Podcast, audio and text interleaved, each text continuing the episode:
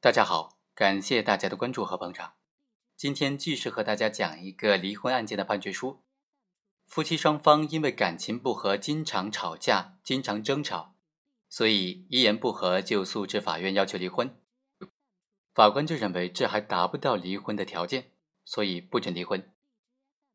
原告赵某就诉称说，原被告双方因为感情不和，经常发生口角，在二零一五年的时候已经分居了。现在，原告认为夫妻感情彻底破裂了，所以请求法院判令离婚。被告就说他不同意离婚，离婚对于孩子的成长是不利的，要等到小孩大学毕业之后再说这件事情。法院经过审理就认为啊，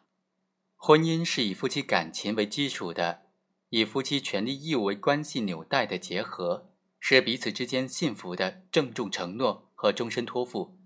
双方都应当付出心血。去认真的经营，并且承担家庭责任，和谐融洽的关系是有利于子女健康成长的。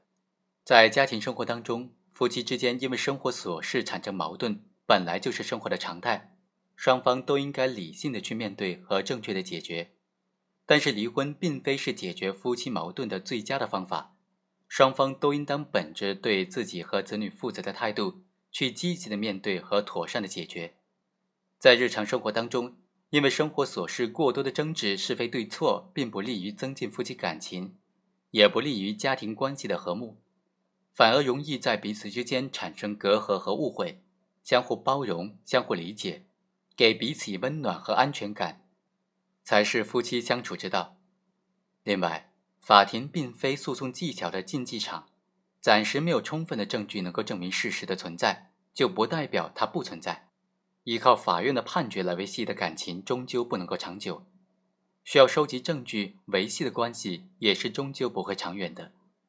法院希望被告刘某能够充分的重视原告的诉由，有则改之，无则加勉，切实的采取实际行动，努力的加强和原告之间的感情沟通。原告也应当以实际行动积极的回应被告能够希望维持家庭完整的良好的愿望。所以，法院认为。本案当中，原被告并没有提供充分的证据证明夫妻之间的感情已经达到了完全破裂、无法挽回的程度，所以裁定不准离婚。好，以上就是本期的全部内容，我们下期再会。